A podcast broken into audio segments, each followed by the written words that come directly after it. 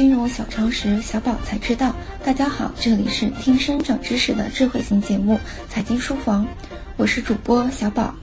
十九大报告提出，着力加快建设实体经济、科技创新、现代金融、人力资源协同发展的产业体系，把现代金融归入产业体系中的一部分。实际上，强调金融是整个国民经济的一部分，与实体经济紧密联系，互相支撑，而不是孤立的、分割的。可见，现代金融行业在国民经济中的重要地位。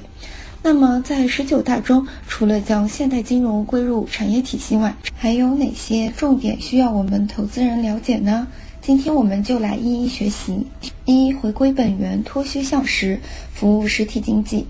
党的十九大报告指出，深化金融体制改革，增强金融服务实体经济能力，提高直接融资比重，促进多层次资本市场健康发展。报告中关于金融工作的表述，与七月份闭幕的全国金融工作会议精神一脉相承。全国金融工作会议提出，服务实体经济、防控金融风险、深化金融改革三项任务，并强调金融是实体经济的命脉。为实体经济服务是金融的天职。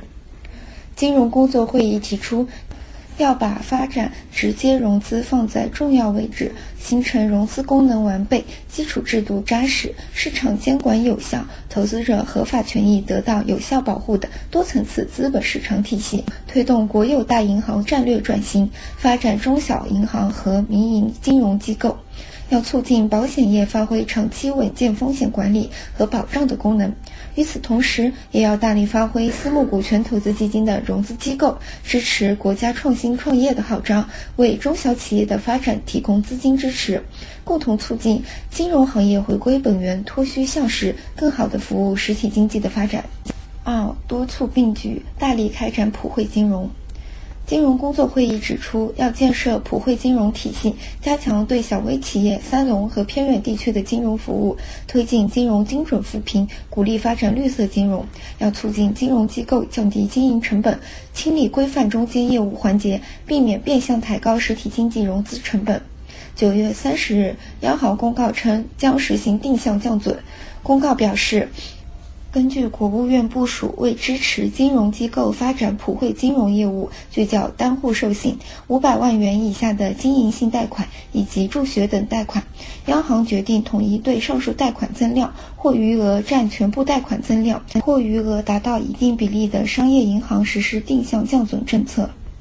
与此同时，国内商业银行也在相继成立普惠金融部，来助力实体经济解决小微企业融资难、融资贵的问题。截至十月十九日，工商银行、农业银行、中国银行、建设银行、交通银行、兴业银行六家银行的总行普惠金融事业部正式挂牌。中国工商银行公告称，决定在总行成立普惠金融业务部，通过专业化经营、差别化考核评价，提升小微金融服务水平，缓解中小微企业融资难、融资贵的问题。兴业银行表示，设立普惠金融事业部，为加大对小微企业、三农、贫困人口、创业创新群体、特殊人群、绿色金融等领域的金融支持带来了新的机遇。与此同时，民营机构在普惠金融中的作用也不可忽视。在互联网金融背景下发展起来的 P2P 机构，虽然目前为止仍存在部分问题，但在支持国家普惠金融建设上也贡献了重要力量。三、消费升级，解决人民生活需要和不平衡不充分发展之间的矛盾。党的十九大报告提出，中国特色社会主义进入新时代，我国社会主要矛盾已经转化为人民日益增长的美好生活需要和不平衡不充分的发展之间的矛盾。报告关于社会主要矛盾的论断，指明了未来经济发展工作的方向。解决主要矛盾的关键是实现消费转型升级和解决不平衡不充分的问题。因此，未来的一大趋势是消费升级，即从传统的消费品向服务消费转变。党的十九大报告提出的美好生活需要的内涵将出现在消费升级领域，这也是中国经济未来持续平稳发展的重要动力和源泉。新消费、新零售将是未来我国经济发展的两个重要领域。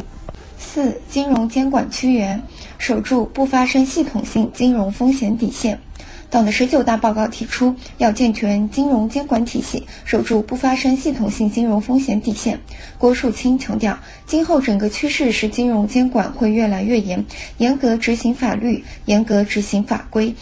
严格执行纪律。资本市场在金融服务实体经济的舞台上扮演重要角色。